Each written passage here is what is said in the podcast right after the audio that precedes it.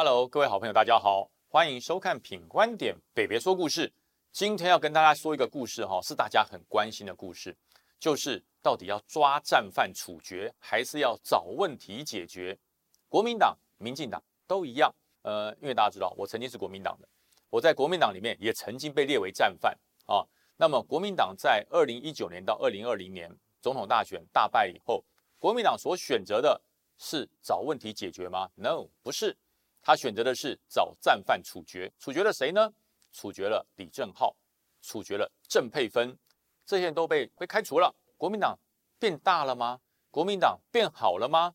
国民党变得更有向心力了吗？没有啊，几场挫败就知道啦。四大公投眼看要赢，输了；中二选举看样子把陈伯维罢免了，中二选区的立委补选又输了。所以找战犯处决，明显的是没有用的。然后在这段时间里面。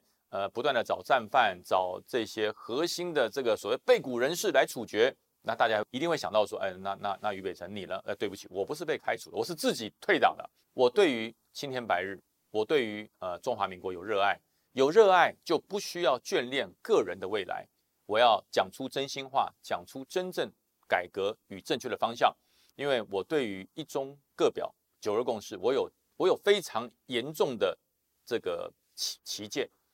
我对于国民党这个方向我是有我有意见的，可是我深陷在国民党党员里面，或是甚至我担任党职，我没有办法直接去忤逆上级，因为一忤逆上级就变成背骨，又变成窝里反，所以干脆我离开这个党，我勇敢的去说，用力的去讲，为的是国家，为的是中华民国，而不是个表一中各表的问题，一中两个字没有解决，为什么个表可以？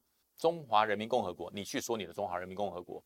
我是中华民国，我坚持我的中华民国，这叫个表，OK，个表没有问题。但是一中呢？为什么是一中？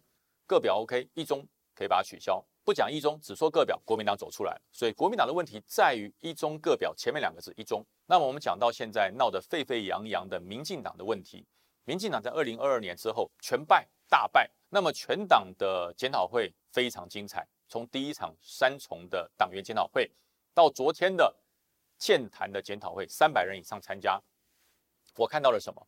我看到了跟二零二零年国民党检讨会几乎啊一致的情景，只是国民党检讨会所出现的是呃拿着国旗，戴着蓝色的这个党员帽，那么在民进党检讨会里面，我看到的是啊一片绿油油的外套，但是呢有一个共通点，从后面看去都是白发苍苍啊。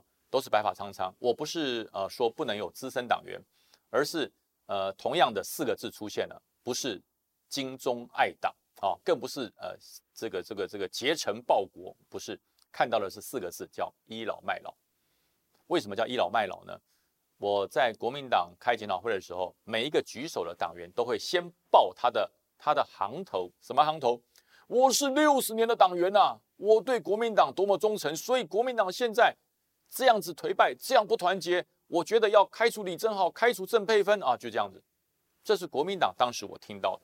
那么民进党在昨天的建坛检讨会一模一样，站起来，我是超过十二年、十三年的党员，我对民进党是非常的忠诚。如果民进党再不开除高嘉瑜，不开除王世坚，再不开除何志伟，那么民进党就完了。哇，这句话曾几何时回到了。二零二零年，我还在国民党的时候，一模一样，不是找问题解决，而是找战犯处决。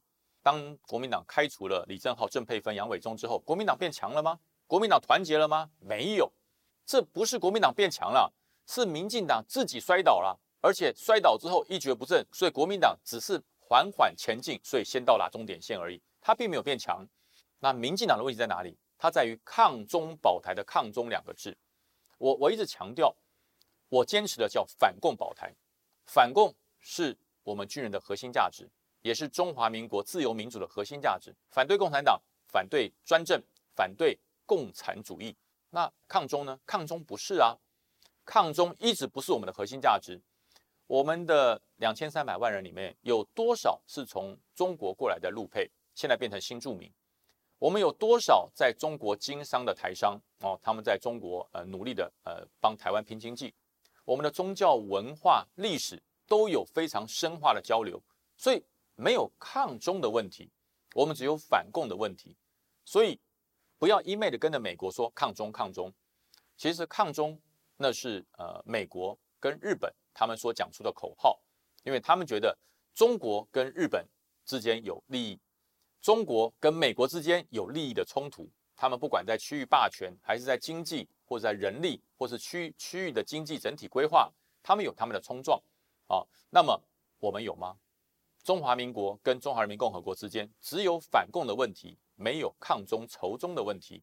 所以民进党的状况不在于保台，保台是对的，所以保台是共识，抗中要修正。所以我一直在讲，抗中要修成反共，要是反共保台，而不是抗中保台。而民进党没有去面对这部分的问题。中国有很多人他并不是共产党员，所以你要排除这个旗舰啊，反共持续。但是呢，交流我们要继续，沟通要继续，这样才可以除了实质的国防武力保护台湾之外，沟通柔性，还有互相的了解。那这方面是民进党政府目前欠缺的，所以不要找出战犯来处决高嘉瑜、王世坚，还有何志伟。虽然你们都很讨厌他啊，所以我觉得冷静下来，来讨论一下到底。民进党在这一次大败的状况下，到底出了什么问题？核心价值抗中保台是不是要修正成反共保台？另外就是有关于政策的推动、国会的协调、两岸的交流，这些政策是不是要纳入未来呃要参加二零二四总统大选里面的内容修订？我们来谈一谈王世坚跟高嘉瑜有什么不一样啊？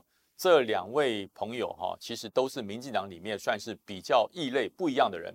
王世坚是只要对于民进党有任何的不满，他是直接炮轰，炮轰苏贞昌，炮轰林志坚啊，反正只要是他觉得不正义的事情，他就炮轰。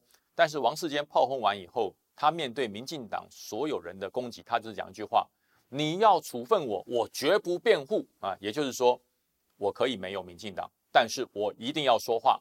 这就是王世坚，所以我觉得这应该算是嗯，算是条汉子哈。那至于高嘉瑜跟王世坚一样，他也是只要民进党做的不好，他就会不留情面的批评，找出问题，而且针针见血。但是在批评完之后，你一定会遭受到深绿群众的反感。那高嘉瑜他的做法呢，跟王世坚截然不同，或许是男女有别哈。王世坚的做法是比较刚烈，那么高嘉瑜的做法可能就比较柔情万水一点。昨天在建坛的那一场三百人的民进党党员的呃，算是批斗大会里面，赖清德主持，我几乎忘记了赖清德的存在。那一场的焦点全部都在高嘉瑜身上，因为全场三百多个党员，几乎有三分之二以上都指着高嘉瑜，比出下台的动作。高嘉瑜下台，高嘉瑜退党，高嘉瑜离开。那么高嘉瑜呃，用展现了黑非常非常高的 EQ，就说大家不要生气。呃，不要把身体气坏了哈！大家大哥大姐不要生气。可是他越这样子讲，大家越生气。高嘉瑜的目的就是，我让你们发泄一下，我让你们卸除压力。你们觉得高嘉瑜不好，我就站在这里让你骂，骂到舒服，骂到消气，骂到你开心为止。可是如果高嘉瑜在接受了这三百多个党员这种震撼教育之后，你所带来的是真的是卸除压力吗？还是？让这个炮火会继续延续，后面赖清德还有很多场的说明会，高嘉瑜是不是每一场都要到？如果你真的要让全国民进党的党员对你呃释怀，你就每一场都要到挨骂，每一场都要去被骂。那骂久了之后，这会变成泄压吗？还是会变成压力的增加？呃，以后你在上节目、在接受访问的时候，你的说法会改变吗？你对于民进党不对的事物、不对的方法、不对的政策，你还会毫不留情面的批评吗？如果你被党员如此的震撼教育之后，你就改变了你这个一一一直以来这种重炮的风范、重炮的作为，那你就不是高嘉瑜。所以我说，呃，高嘉瑜跟王世坚比起来，其实是有差别的。虽然两个人都很被深绿的讨厌，不过我真的觉得，如果啊，呃，你觉得这个党有问题，如果你真的觉得这个党，经过你如此声嘶力竭换不回，那么你还深爱的这个党的话，我真的可以建议不要等民进党开除你，不要等民进党处决你，自己离开做自己，因为正义公理不会被呃掩盖，正义公理也不会被埋没，只是你到底你讲的是不是你真心想要追求的正义与公理？哦，那么未来二零二四精彩可期。哦，不管是总统候选人的提名，还是各区域的立委选举，我觉得都都牵动到了每一个政治板块的移动。那么我我相信非常睿智的听众们，你们会找到真正支持者。那至于王世坚、高嘉瑜跟何志伟这三位民进党的朋友，我还是祝福你。如果你觉得你做的是对的，你讲的是真心话，就坚持到底，因为摇摆不定，你绝对会被选民所唾弃。呃，千万不要两边想讨好，因为两边讨好的结果就是两边都讨厌你哦。那么今天的评观点，北北说故事就说到这边喽。大家如果觉得我说的有道理，不要忘了订阅评观点啊，然后打开小铃铛，分享让更多人知道，你会听到更多不同的声音。我们下个礼拜再见，拜拜。